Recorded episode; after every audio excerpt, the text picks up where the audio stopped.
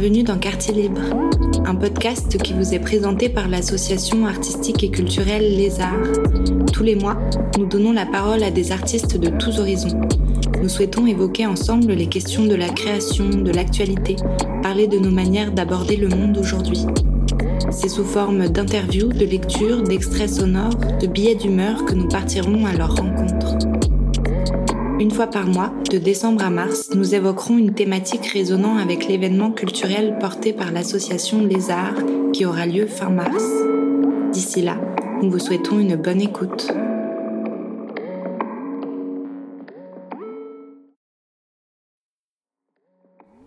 C'est le dernier épisode de la série autour du projet Spectrum, qui a été porté cette année par tous les bénévoles de l'association Les Arts M3. C'est la notion du spectre, et toutes les variations qui le composent qui nous ont portés cette année. Nous nous sommes interrogés sur les questions des nuances, des zones grises, des interstices, et nous sommes partis à la rencontre de nombreux artistes qui ont nourri cette réflexion. C'est dans un contexte sanitaire et politique chaotique que ces petites parenthèses artistiques émergent. Nous souhaitons fermement les soutenir et les faire exister. Dans ce quatrième épisode, nous écoutons le billet d'humeur de Sacha Villemar, metteur en scène et directeur artistique du festival démonstratif Fabrice Ramalingam, chorégraphe de la compagnie Rama, dans une interview menée par Claire Bouly, et nous terminons en musique avec Mad et Oriane sur un texte écrit par Johan.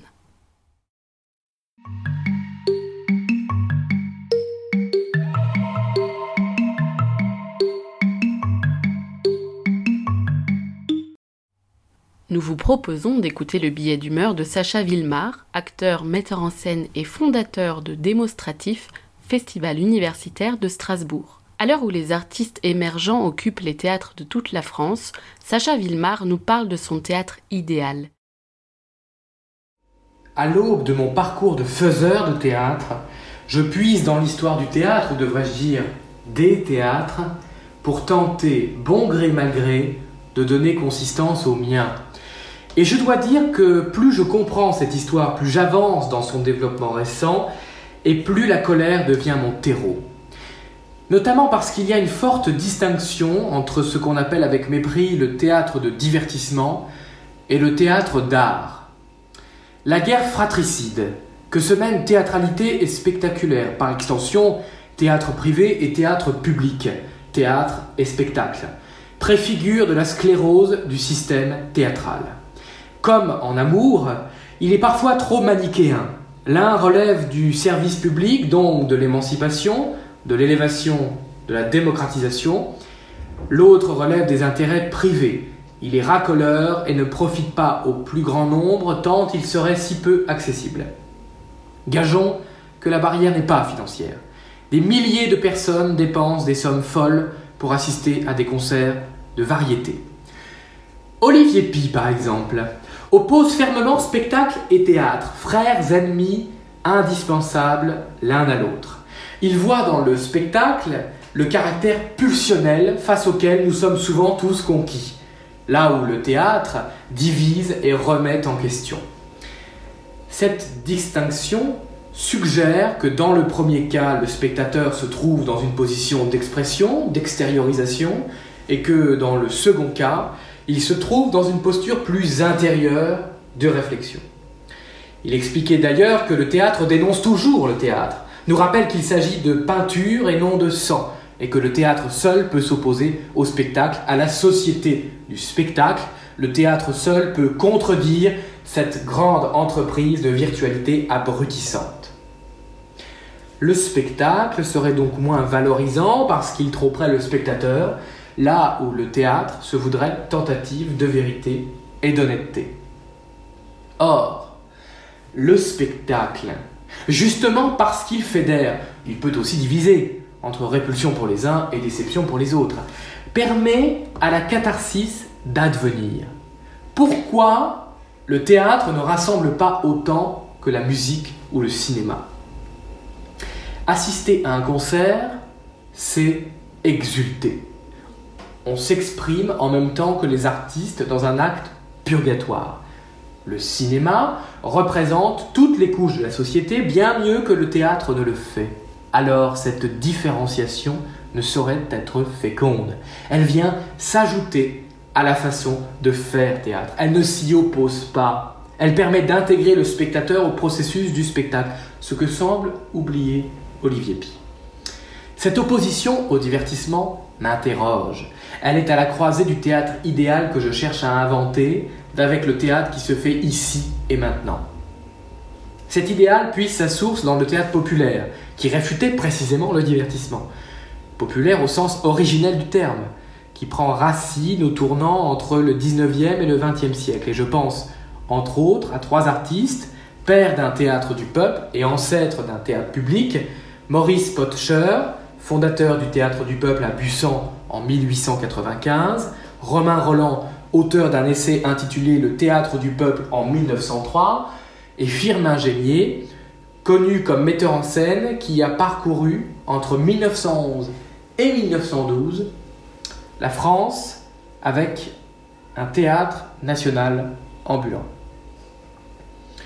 Ce courant, initié par des artistes et des intellectuels, se fonde sur une double ambition. D'une part, se démarquer des formes dramatiques de leur temps, caractérisées par le divertissement, le mercantilisme et l'exclusion sociale d'une large partie de la population. Et, d'autre part, étendre l'assise du public vers les couches de la société qui n'ont pas, voire peu accès aux espaces de représentation. En cherchant à réunir dans le lieu du théâtre l'ensemble de la société. Les mécanismes de ce théâtre populaire sont fondés à l'endroit du collectif, non pas dans sa fabrique, mais dans sa réception, rassemblé et fédéré par des grands écrits. Aujourd'hui, quelle serait la dynamique? Car notre rapport aux choses collectives a radicalement changé.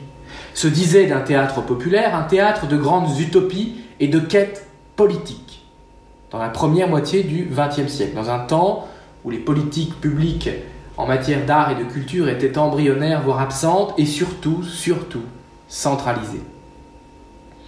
Aujourd'hui, que reste-t-il de ces utopies, sinon une soif d'en inventer de nouvelles? Nous avons d'autres combats politiques, d'autres histoires à raconter. Faut-il toujours réveiller les morts? Il y a un débat stérile sur le répertoire. Le théâtre est hanté par l'idée qu'il se fait de lui-même. Et quand je dis le théâtre, en réalité ce sont les faiseurs et les faiseuses de théâtre, par l'idée qu'ils et elles se font de leur mission. Le mensonge naturaliste en est l'expression de la pleine vacuité. Ce mouvement s'origine dans la volonté et la nécessité de mettre la vie sur scène, non la vie rêvée ni la vie cauchemardée, mais la vie quotidienne, de représenter la société. Ce qui a amené Zola et Antoine à dénoncer ce qu'on appelait la pièce bien faite, un théâtre considéré comme un coin à part où les actions et les paroles prennent forcément une déviation prévue d'avance. Le monde littéraire qui régnait alors sur les scènes devait laisser place au monde vivant. Cette idéologisation du théâtre a fini par l'enfermer dans des représentations partielles de la société, dans une théâtralité mise à mal. Il ne s'agit pas de remettre en cause l'arrivée du milieu, entre guillemets, sur les scènes, pour reprendre les mots de Bernard Dor. Elle est heureuse, mais d'en pointer les limites théâtrales, car ce qui souvent est oublié des théorisations abusives et des pensées écrasantes, c'est précisément le théâtre, la théâtralité, le plaisir du jeu. Contrairement aux naturalistes, qui sévissent, qui sévissent pardon, encore ici ou là, je pense que le théâtre, par le moyen du masque, du costume, de l'artifice, rend possible ce que la réalité ne peut se permettre. Il n'est pas fait pour créer une vie meilleure, une vie dans laquelle rien ne se passe, une vie plus grande ou plus petite, mais pour produire autre chose, des événements d'une nature tout à fait différente qui ne se produisent que dans l'imaginaire.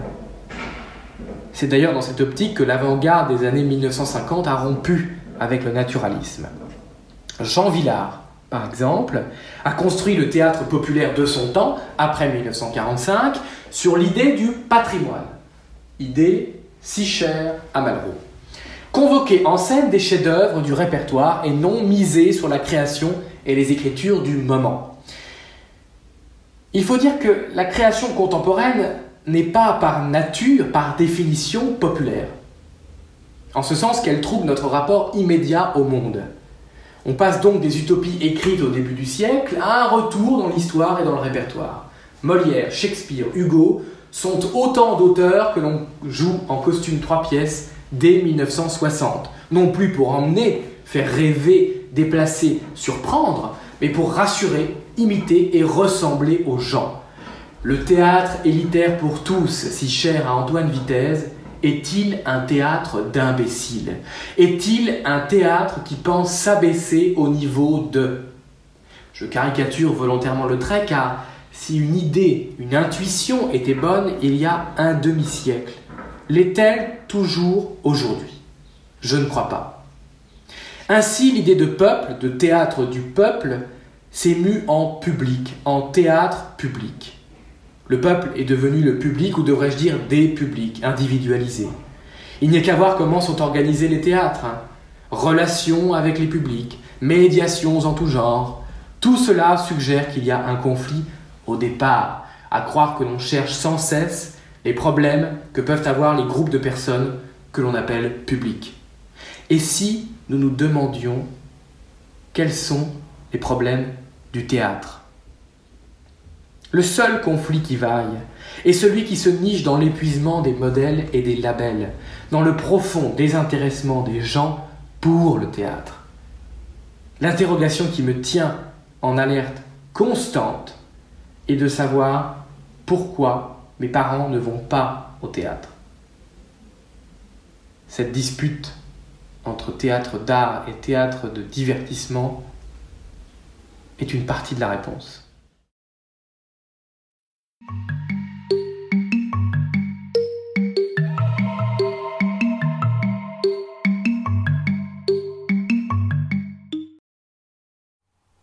Aujourd'hui, plus de 90 lieux sont occupés en France, dont 3 à Montpellier. Au Centre chorégraphique national de Montpellier, les actions continuent malgré le confinement. Tous les mercredis et vendredis, avec l'Assemblée générale ouverte à tous et toutes sur le parvis de l'Agora, boulevard Louis Blanc, avec l'action La Criée à 12h30. Tous les vendredis, suite à La Criée, il y a une action pour donner de la visibilité au mouvement de contestation qui s'opère depuis maintenant plus d'un mois avec les occupations. Cette action est non violente et exprime la colère face à la réforme sur l'assurance chômage.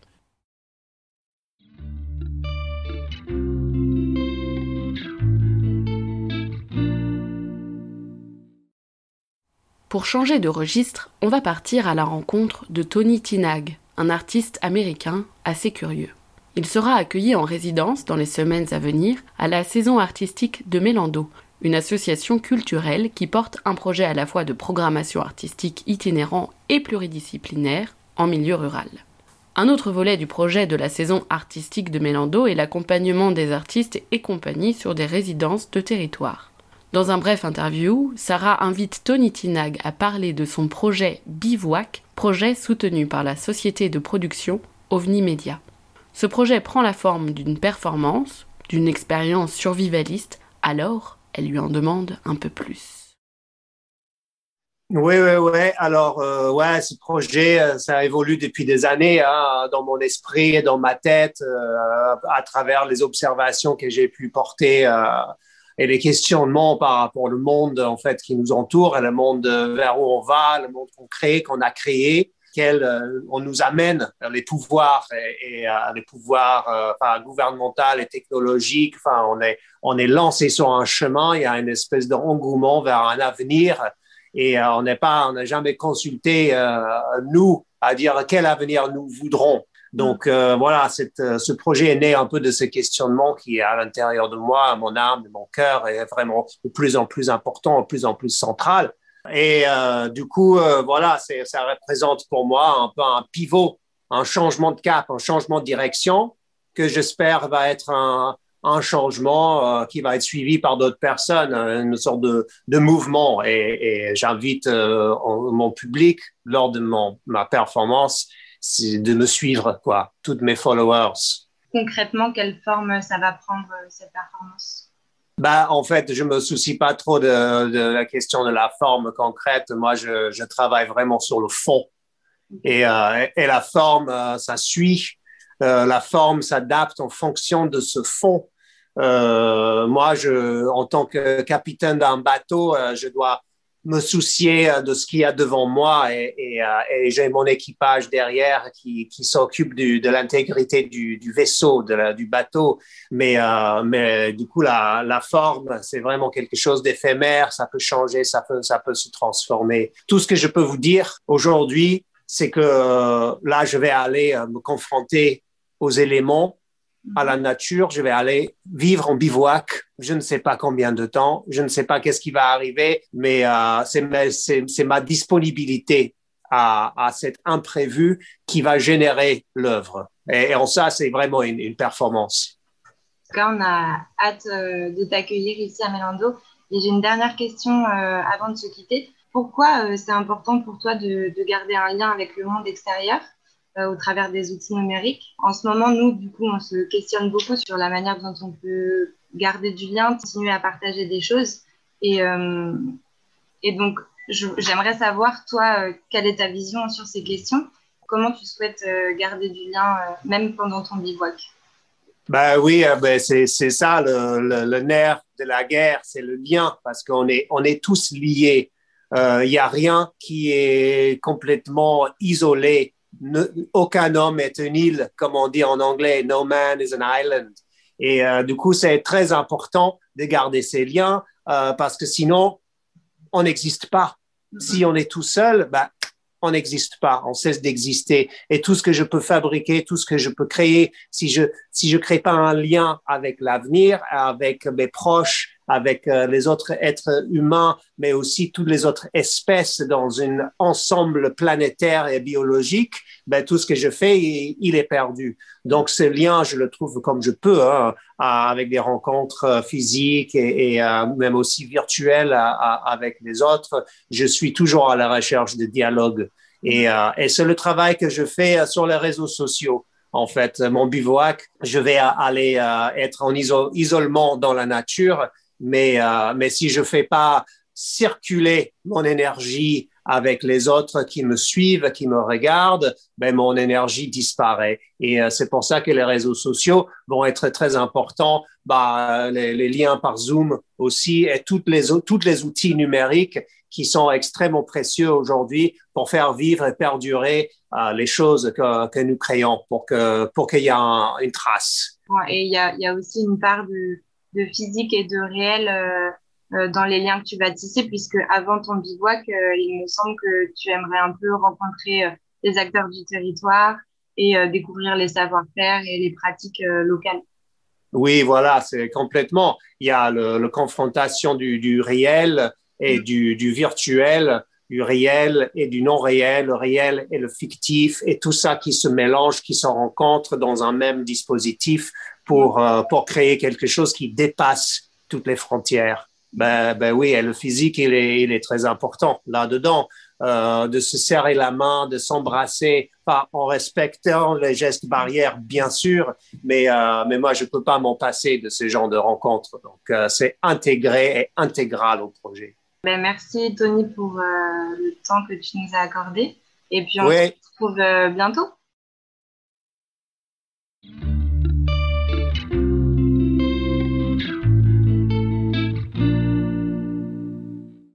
Fabrice Ramalingom est chorégraphe, danseur, pédagogue et directeur artistique de sa propre compagnie Rama, qu'il a fondée en 2006 et qu'il conçoit comme un laboratoire du mouvement.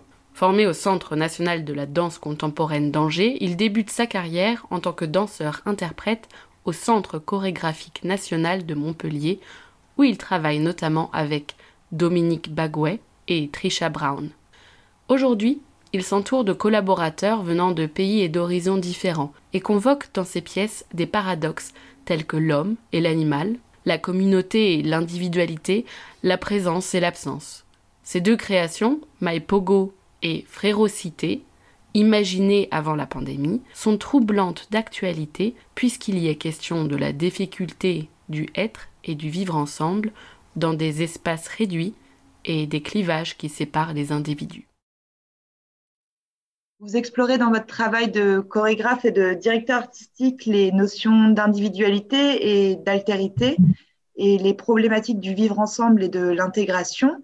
Et c'est des questions qui ont une place euh, cruciale, plus particulièrement dans vos pièces euh, Pogo et Frérocité.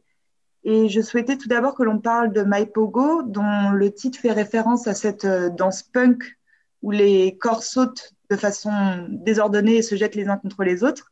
Est-ce que vous pourriez décrire cette pièce à ceux et celles qui nous écoutent et nous parler aussi de son intention?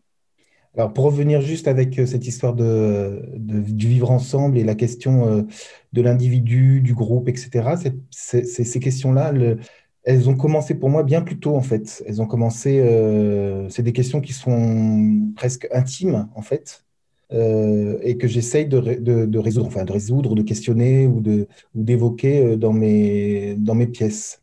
Et en particulier depuis 2017 où j'avais déjà commencé avec Postural à faire une communauté d'hommes de différentes générations et je questionnais justement la, masculinité, la relation euh, de tendresse euh, entre hommes euh, et pas sexuelle, quelque chose qui serait de l'ordre de, de l'union malgré les âges et malgré les différences. Donc déjà en 2007, ça avait commencé.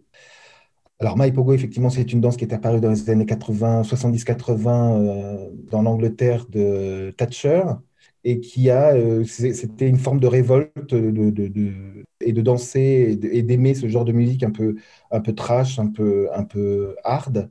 L'idée était d'être en contact avec les autres. Et le, contact ne, pouvait se faire que par euh, coup ou par saut l'un contre l'autre. En fait, il paraît que c'est euh, Sivicius qui est euh, le bassiste ou le guitariste du groupe euh, des Sex Pistols, qui, a, qui un, jour est arrivé dans la, dans la foule et a sauté. Il y a quelqu'un qui lui a dit, mais on dirait que c'est un pogo. Et en fait, le pogo, c'est un jeu d'enfant où on est les deux pieds joints avec une, barre, les deux pieds joints, et puis on saute avec un, ressort en dessous. En fait, si j'ai voulu questionner cette, cette danse-là, c'est d'abord parce que c'est ma jeunesse, dans les années 80 et que je, je pogotais en fait. Et que, euh, à l'inverse de ça, j'ai ensuite fait de la danse contact. Et la danse contact, c'est tout un savoir technique de négociation des poids pour pouvoir faire des figures. C'est une écoute extrêmement euh, bienveillante et, euh, comment dire, et à l'écoute. Alors que c'est l'inverse avec Maipogo où on se jette les uns sur les autres. Et donc, je voulais, je voulais parler déjà de la société telle que je la voyais à ce moment-là, c'est-à-dire en 2012, où je trouvais que c'était un peu brutal et que malgré tout, euh, malgré euh, cette société brutale, et, qui nous obligeait à nous, à nous regrouper euh, dans, des, dans des lieux, que ce soit les transports en commun, les supermarchés. supermarchés, des choses comme ça, qui, qui, qui c'est vraiment la société capitaliste, où, euh, où, on oblige les corps à, se refermer, je trouvais quand même qu'il y avait une intelligence à l'intérieur de ça, euh, de se positionner, de trouver comment euh, avancer vers l'autre pour, le faire, pour le faire écarter. Enfin, il y avait toute une, une, oui, une technicité de la proxémie et que j'avais envie de, de chercher avec ça pour MyPogo. Alors MyPogo, c'est un groupe de six personnes qui se déplacent ensemble du début à la fin. Il n'y a que de rarement où il y a un individu qui sort du groupe. Toujours le groupe euh, fonctionne en se déplaçant ensemble. Les seules fois où l'individu justement sort du groupe, soit il est rejeté du groupe, mais il revient quand même, soit il repousse le groupe, mais il revient quand même. Donc il y a, une, histoire de, oui, de, tentative de, sortir du groupe ou d'être sorti du groupe, mais finalement on revient quand même dans le groupe. C'est des individus qui ne se sont pas choisis et qui fonctionnent ensemble et qui sont obligés de fonctionner ensemble. Donc ça s'évite, euh, ça court après quelqu'un et le phénomène de, foule, là, il y en a un qui part, tout le monde part, euh, ça repousse et puis ça revient. Ça... Il y a quelque chose comme ça qui se passe pendant quasi toute la pièce, sauf à la fin où il y a vraiment la musique euh, punk rock qui arrive, parce qu'avant c'est des tentatives de, de, musique punk rock puisque c'est Pierre-Yves Massé, qui est compositeur euh, de musique contemporaine, qui a pris les éléments de la musique punk rock et qui a fait une autre musique, et qui à la fin fait vraiment une musique punk rock. Et sur cette musique de punk rock, à la fin, euh, ça danse ensemble. ça court ensemble, ça danse ensemble, ça saute, euh, ça, ça, lève, ça saute. En fait, il y a des figures de, du pogo, comme le slam, c'est-à-dire la, personne qui se jette sur le groupe et, qui, et on le fait voyager. Il y a, des choses comme ça qui, apparaissent jusqu'à la fin où, où il y a une compression, une compression de tout le groupe et les individus vont s'extraire de ce groupe-là pour euh, se séparer définitivement. Quelle image avez-vous voulu donner du groupe? Parce que quand j'ai regardé, donc j'invite tout le monde aussi à regarder la captation qui est sur votre site euh, internet, il y a vraiment l'image du groupe comme euh, l'expression d'une communion, quelque chose qui a beaucoup de force, mais il y a aussi l'image du groupe comme euh, une masse un peu étouffante qui va enfermer les individus, qui y a aussi beaucoup de rapports de force qui vont jouer. J'évoque tous les, phénomènes qui se passent dans un groupe. Je n'ai pas voulu donner forcément d'image, mais j'évoque je, j'évoque par exemple effectivement euh, l'extraction, l'absorption, le rejet, l'empêchement de, de, sortir, mais aussi l'évitement, L'union, ça peut être une union complète comme une union pour éjecter quelqu'un d'autre. Les rapports de force, effectivement, entre, entre individus, c'est-à-dire comment certains se, se, mettent ensemble pour, euh, pour répondre à un autre, comment un foutre la pagaille dans, dans le groupe. Ça, c'est le tout début, ce qu'on appelle l'ascenseur, où il y a Emilio qui est... Bon, voilà, ils sont tous là en train d'attendre, et il y en a un qui commence à partir dans sa tête et les, autres doivent se situer par rapport à ça, dans un espace très étroit. Je parle de ça parce que ce qui m'intéressait, tout d'un coup, je, repense à ça, c'est aussi l'humour qu'on peut avoir en regardant ça. L'histoire d'absurdité de, ouais, d'être dans un groupe. Et c'est difficile de trouver son, son individualité dans un groupe. Et euh, justement, votre nouvelle pièce Frérocité, elle se positionne un peu en opposition à Pogo. Il y a ce titre très évocateur qui, euh, qui évoque la notion de frérocité, donc en opposition avec la fraternité, qui est associée à l'entraide, à la noblesse des sentiments, et frérocité en opposition, qui est un néologisme entre fraternité, férocité et éros, qui évoque plutôt la rivalité fraternelle. Et, et cité, et cité comme la cité, comme la, ville. Oui, est-ce que vous pourriez nous parler de cette création? Parce qu'il me semble que vous avez invité des, professionnels, mais également des amateurs de différents niveaux d'âge à performer. Là, vous évoquez plutôt l'individualisme de nos sociétés et l'absence de, communion entre les, entre les êtres. Alors, ce qui m'intéressait, c'était comme de, faire un espèce de, de vue au microscope, d'avoir une vue comme ça, très serrée, d'un endroit où il y aurait euh, un échantillon. Voilà, ça serait ça un échantillon du monde.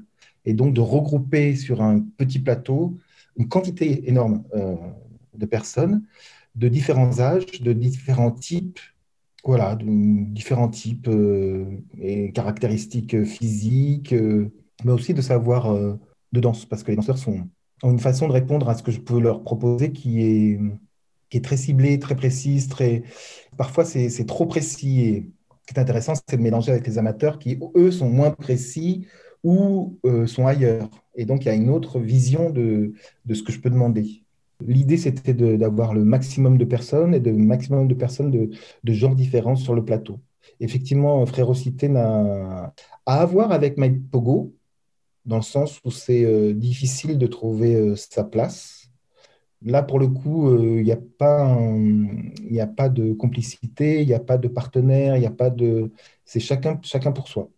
Euh, on est obligé de vivre ensemble, mais c'est chacun pour soi et c'est dans le même lieu, hélas, mais il va falloir euh, trouver sa place euh, dans ce lieu, au milieu des autres, sans les autres, bien qu'ils soient là. Donc, il n'y a pas de contact les, les danseurs ou les amateurs évoluent dans cet espace réduit sans se toucher, sans être en contact. Sans se regarder, sans se regarder même. D'accord. C'est très difficile pour les danseurs là parce qu'on avait fait une, on a été arrêté l'année dernière euh, euh, avec le premier confinement, mais on avait déjà testé des choses et les danseurs me disaient mais c'est hyper difficile de pas se regarder quoi. On se croise. Euh, et c'est le projet. Le projet, c'est vraiment chacun pour soi et, et même si on peut euh, écarter les autres pour passer, euh, c'est encore mieux pour moi. C'est vraiment une image de ce que je vois. Euh. En fait, Jusqu'à Frérocité, je pense que j'avais une espèce de, naïveté, alors je ne sais pas si c'est naïveté, mais en tout cas d'envie que les, choses se passent au mieux dans le monde. C'est-à-dire, dans la tête, j'avais une espèce d'utopie où je me disais peut-être un jour on arrivera à fonctionner tous ensemble. Genre quand je vois l'Europe, tout ça, je me dis ah, c'est génial. Ou... Et en fait, je ne crois pas. En fait. Aujourd'hui, je ne crois pas. Je ne crois pas qu'on arrivera à, fonctionner ensemble. Je crois qu'on est obligé de fonctionner ensemble, mais, mais pas par choix, euh, par euh, obligation. C'est terrible hein, ce que je fais comme, comme constat, mais, mais je, je crois que j'en suis un peu là quand même. Un truc de, de se dire, bon, bah voilà, c'est comme ça. On fonctionne euh, seul. Est-ce que vous pensez que c'est dû à l'époque qu'on est en train de vivre ou ça a été comme ça de tout temps? Non, pas pour moi en tout cas, parce qu'avec Mike Pogo, avec Mike Pogo, j'avais cette, idée de bah, peut-être grâce à la danse, on peut trouver l'union, on peut trouver la communion, l'union, on peut trouver l'ensemble les uns contre les autres avec les autres. Et après Mike Pogo, je peux dire euh, depuis donc Mike Pogo 2012, je pense qu'après les pièces que j'ai faites, euh, je me suis posé ces questions-là et j'avais envie vraiment de, de, de montrer l'image de ce que je pensais. Donc, c'était il y a 5-6 ans, quoi. Ça s'est accentué avec euh, la période qu'on vit euh, actuellement, ça c'est sûr. Mais déjà, il y a 5-6 ans, je, me disais, bon, il faut, qu'on parle de ça, quoi. Qu'on parle et de la relation aux autres et de l'environnement, qu'on on, ne fait pas attention à ça, l'environnement. Euh, puisque dans la pièce, il y, a, cette histoire de beaucoup de monde dans un petit espace qui amène ces choses qui transforment l'espace et qui, quand, il, quand le, monde va partir, il y aura comme un, une chose un peu saccagée de cet espace-là. Donc il y a aussi un, rapport à, oui, c'est un rapport à, à, l'environnement, notre environnement, notre rapport à l'environnement. D'un point de vue écologique? Oui. Vous pensez que oui, l'humain est trop centré sur lui-même pour pouvoir euh, avoir une conscience qui va au-delà de ses propres euh, intérêts? Oui. Ça ne va pas avec la façon dont on a euh, de, vivre et qui, s'est mis en place depuis tellement de siècles.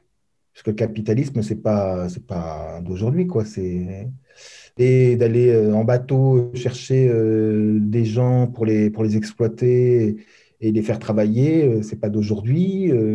ramener, vider les productions les autres pays, c'est pas d'aujourd'hui. Euh, surexploiter euh, la terre, c'est pas d'aujourd'hui. Enfin, et puis euh, penser qu'il y a du progrès, il y a du progrès, et puis finalement que de penser que cette production de progrès, genre le plastique par exemple, on peut pas l'arrêter. Enfin, en tout cas, on n'arrive pas à l'arrêter. Ça continue, ça continue, ça continue, ça continue. Une fois que le système est enclenché, c'est difficile de sortir d'un système. de sortir de la facilité. Voilà, c'est ça. Vous croyez pas euh, forcément à un monde, euh, au monde d'après, à ce, un effondrement du, système? Ah, mais Moi, je pense que ça va exploser. Enfin, il ne peut pas monter, monter, monter, monter. Donc, euh, ou alors, on arrive rapidement à, rentrer dans des processus de remplacement, de, de conscience, de choses comme ça. Et ça se fait, hein. en ce moment, je trouve qu'il y, y, a quelque chose qui se passe avec ça. Sauf qu'il n'y a pas de solution rapide, c'est des, solutions lentes. Donc, euh, jusqu'à utiliser les solutions, il va se passer encore pas mal de choses, qui, pas mal de temps qui va, qui va faire qu'il y aura de la destruction. Quoi. Est-ce que vous pensez que justement, à l'ère de l'individualisme, euh, la force peut être puisée justement dans le collectif, dans le groupe? Est-ce que le groupe peut apporter ou le collectif peut apporter une solution? Oui, je crois. Oui, je crois. Mais c'est pas simple d'être en groupe. Hein. C'est vraiment pas simple. Donc là aussi, c'est une autre façon de, de, vivre, de vivre euh, ensemble. Peut-être euh, avec Maipogo, dans les autres pièces, j'essayais d'être positif, c'est-à-dire de montrer qu'il y avait un possible. Aujourd'hui, j'ai plutôt tendance avec Frérocité à, à dénoncer en me disant, bon, peut-être que ça peut marcher aussi comme ça. On, si je dénonce quelque chose, peut-être les gens vont se poser la question. Ou... Mais bon, je ne suis, pas, je suis pas très convaincu non plus. Vous travaillez beaucoup sur cette notion de, groupe, de, du être et du vivre ensemble. Il y a peut-être aussi cette notion de famille que vous avez trouvée aussi dans la danse. Comment est-ce qu'ils vous ont nourri ces thèmes-là? En fait, moi, j'ai toujours fonctionné en groupe. J'ai toujours fonctionné avec plusieurs, à plusieurs. Euh, que ce soit dans ma famille où on était, c'est une famille nombreuse, mais ensuite avec la danse, effectivement, où ça fait vraiment une communauté. Peut-être plus maintenant, mais il y a un moment où dans la communauté gay, où je sentais qu'il y avait aussi euh, pour moi un, espace de, de, semblables et de, et réflexion euh, sur les questions que chacun partageait, sans être militant, mais, mais en trouvant, oui, quelque chose là pour, pour réfléchir en acte, hein, sans réfléchir euh, intellectuellement, c'est-à-dire en acte, dans la vie de tous les jours, comment être ensemble et comment euh, développer cette, euh, la, communauté, la relation à l'autre. Et, la... et on danse, oui, on danse beaucoup, beaucoup, beaucoup, on danse. Dans différents, ce qu'on appelle les familles, c'est étrangement, les différents styles de danse. ouais, là, j'ai trouvé, trouvé vraiment des, des groupes. Maintenant, c'est plutôt, ça passe aussi par la danse, mais c'est plutôt une communauté brésilienne c'est encore autre chose. Selon vous, il faut passer de groupe en groupe, appartenir à une communauté, savoir aussi s'en extraire, aller voir une autre famille, un autre groupe, se puiser aussi des énergies de différents groupes. Et je pense que je suis, je, tout le monde est, ainsi, c'est-à-dire qu'on ne on est on fait jamais partie d'un seul groupe, on fait partie de plusieurs groupes. Après, c'est de trouver comment on navigue entre ces groupes et comment euh, des questions, des solutions, des problématiques ou des qui sont nommées dans un, dans un groupe peuvent aussi euh, euh, oui, peuvent, être déplacées à l'autre groupe, trouver des solutions, d'autres solutions. Après, moi, je suis, je suis en contact avec des gens qui font de la permaculture, mais moi, j'en fais pas de la permaculture. Mais, mais je trouve ça intéressant parce qu'il y a une philosophie derrière et, qui, me, qui me plaît sans en faire partie, et je suis en contact par d'autres biais, j'entends et je et je et j'essaye aussi d'appliquer euh, cette chose du, mélange, du euh, effectivement en danse on pourrait dire euh, il faut se concentrer sur une chose unique pour être le plus efficace possible. Et là, on parle de mélange, on parle de, de, choses différentes et proches en même temps pour qu'il y ait justement une que ça fructifie. Bon, c'est des questions qui m'intéressent parce que ça me, ça me permet de réfléchir autrement à mes pratiques mais toujours sans faire partie. C'est ça qui est, qui est drôle. C'est l'influence euh, dans un groupe de certains du groupe qui sont dans un autre groupe que moi je, auquel je n'appartiens pas. C'est là où c'est intéressant, la circulation des informations et des, et des pensées.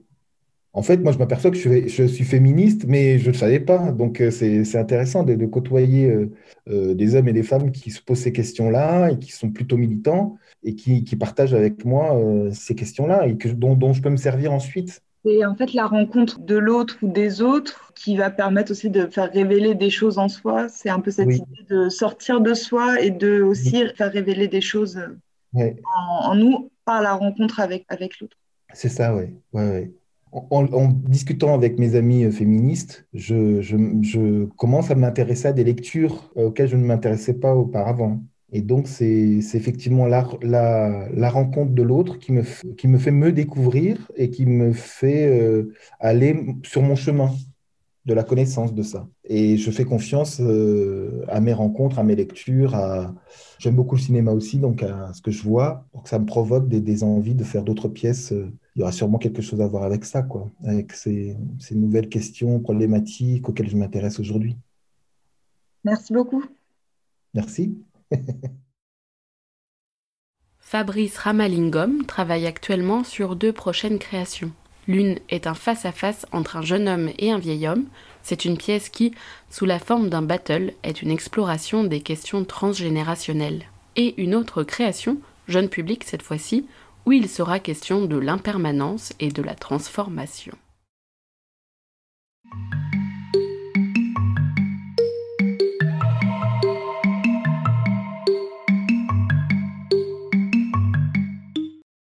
Nous terminons en musique avec Mad et Oriane qui nous proposent Le vent se lève, un texte écrit par Johan qui nous appelle à s'unir pour des lendemains meilleurs.